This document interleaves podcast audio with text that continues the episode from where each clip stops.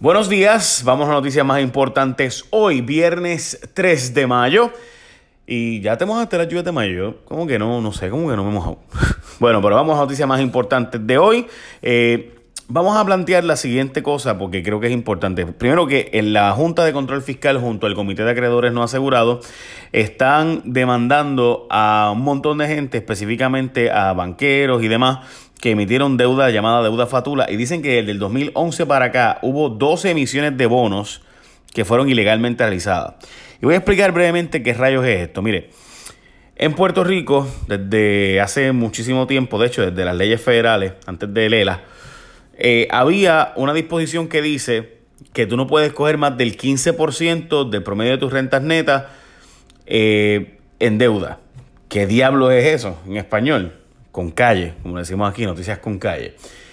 Pues sencillo, que si tú te ganaste 10 mil dólares en un año, no puedes pagar más de 1.500 dólares en deuda.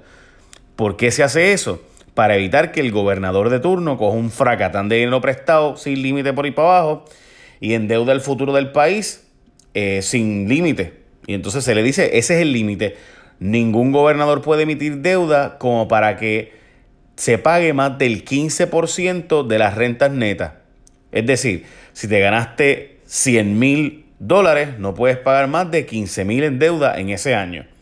El gobierno de Puerto Rico típicamente se gana unos 10 billones, o sea, se gana, recibe ingresos por 10 billones. Pues no puede pagar más de 1.500 millones en deuda, por dar un ejemplo, ¿verdad? Pero ¿qué pasa? Que para bien o para mal, los gobernadores tienen hicieron un montón de trucos para poder, aunque ganaban 10 mil, pagar más de 1.500. Buscaban varios trucos, entre ellos pues emitirlo a través de corporaciones como edificios públicos, pero que salían del mismo bolsillo de los 1.500, etcétera. Bueno, en fin, había un montón de trucos. Y eh, están demandando los banqueros, bufetes y emisores, underwriters, le diría en inglés, de los que hicieron ese cogido de fiado que se supone que no hicieran. Hay un montón de trucos y se burló la constitución. Ahora hay que ver si esas demandas pues prosperan y logran pues darle, recobrar dineros que se pagaron de más y asesorías a esas comisiones, etcétera, pues que devuelvan los chavos. Veremos a ver, está en los tribunales, así que estaremos pendientes. Obviamente hoy es el día de la muerte de Hernández Colón, así que eh, todas las noticias, todos los periódicos son casi todos sobre eso, por eso pues me voy por los demás temas, pero ciertamente pues la noticia más importante o que mayor trascendencia va a tener durante el día de hoy, y casi todos los periódicos son casi todo de eso, es del tema de la muerte de Rafael Hernández Colón, el ex gobernador de Puerto Rico, quien, por si acaso, eh, fue secretario de Justicia a los 27 años, a los 32 fue presidente del Senado, fue gobernador a los 36, es el autor del libro más importante de Derecho Procesal Civil en Puerto Rico, fue candidato a la gobernación cinco veces, ganó tres y una estuvo casi, casi por ganar.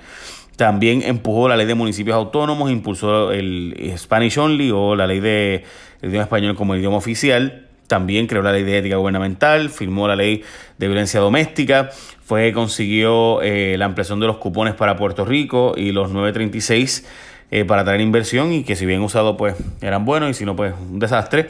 Eh, probablemente su mayor logro en su vida fue cuando en el 85 al 89 tuvo el cuatrienio con mayor crecimiento económico eh, de Puerto Rico a nivel global, el último realmente que Puerto Rico, su economía mejoró sustancialmente en comparación con la de Estados Unidos, o sea, creció más la economía de Puerto Rico que la de Estados Unidos en ese cuatrienio, pero también su enfoque con el tema del estatus y el meloneo pues la verdad es que lo hizo eh, verse como un individuo a favor de la colonia, aunque a principio habló y hablaba mucho de este, con este meloneo de, izquierda, de que yo quiero la independencia, pero la libre asociación, la puertorriqueñidad, pero pues quiero los fondos federales y después defendió el ELA.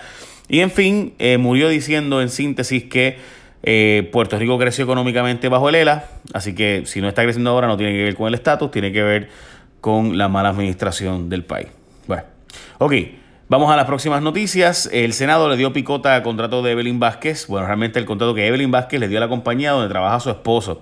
Al otro día que se la investigación de Valeria Collazo Cañizares en J. Rayo X sobre los contratos por miles de dólares, eh, pues en síntesis le cortaron el, eh, el contrato que dio Evelyn Vázquez a la empresa donde Peter Mueller es su socio. O sea, es socio de la empresa. O sea, yo le doy un contrato a la empresa donde mi esposo es socio y el otro socio es mi padrino de boda. Este, así como usted lo oye, gente. Y Evelyn Vázquez, pues no ha explicado el asunto en detalle, ni su esposo Peter Mueller. So, le cancelaron el contrato, ya ustedes saben. Ayer, sin duda, la noticia que rompió y que debió haberse estado discutiendo, y pues apenas se discutió obviamente por la muerte de Rafael Hernández Colón, fue lo que pasó en el Congreso entre demócratas y republicanos que pelearon por la ley promesa. Y es que en las vistas congresionales de ayer, los demócratas se enfocaron en una cosa, en cómo utilizar promesa para que se garanticen los servicios esenciales. Mientras que los republicanos se enfocaron en cómo hacer que el gobierno cumpla con las eh, reformas que le empuja la Junta. Los demócratas dicen, mira, eh, los servicios esenciales son lo más importante, hay que protegerlo y hay que usar promesa para proteger a los servicios esenciales. De hecho, Raúl Grijalva y los demócratas dijeron, mira, nosotros votamos a favor de la ley promesa porque Puerto Rico necesitaba una ley de quiebra desesperadamente y pues la Junta pues ni modo, pero pues tenía que estar. Los republicanos dicen, mira, eh, nosotros hicimos la, esta ley de la ley de promesa para lograr que se empujaran reformas en Puerto Rico y que se hicieran cambios en Puerto Rico estructurales y no se han hecho. Así que ustedes tienen que cumplir con eso, le dijeron al gobernador. Por ejemplo, eliminar la ley 80, otros beneficios laborales, que el gobierno se vea forzado a cumplir con transparencia exigida eh, en cuanto a los estudios financieros, los incentivos, que se publiquen los estados financieros auditados, etcétera. El gobernador admitió que hacía falta reducir la deuda, o sea, no apoyó el proyecto de Pierluisi ni los proyectos de reducir la deuda, pero ahora dice que será necesario. Y no quiso decir si apoya las demandas que empuja la Junta ahora mismo. Le echó la culpa a la Junta de la situación de la Universidad de Puerto Rico, lo cual fue de inmediato respondido por una profesora eh, que estaba allí diciendo, mira, pero es que tú eres que, es que pusiste a esa Junta de Directores en la Universidad de Puerto Rico que empuja todos estos cortes, etcétera. Eh, y eh, Natalia defendió a la Junta diciendo que el, que el gobernador no le hacía caso, que ellos proponen cosas, el gobernador echa para atrás, que no propuso, eh, no ha hecho reformas laborales, que ahora ha hecho para atrás, por ejemplo, los cambios que iba a hacer en el sistema de salud de Puerto Rico y otros ajustes que no ha estado disponible para implementar el gobernador. Y por último, el nuevo jefe de seguridad pública dice que ya tiene la solución del asunto de los rape kits, específicamente Elmer Roman, que es el nuevo secretario de seguridad pública, que vino por pesquera Dice que el negociado de forenses comenzará a procesar los rape kits o safe kits interna y externamente en entrevista con Metro. Básicamente eso fue lo que dijo. Yo diría que esas son las noticias más importantes de hoy. Hay unas cuantas adicionales, entre ellas una vacuna contra el dengue, que fue aprobada, eh, y otras noticias más, pero me parece que sin duda esas son las más importantes del día. Écheme la bendición, gente. Bye.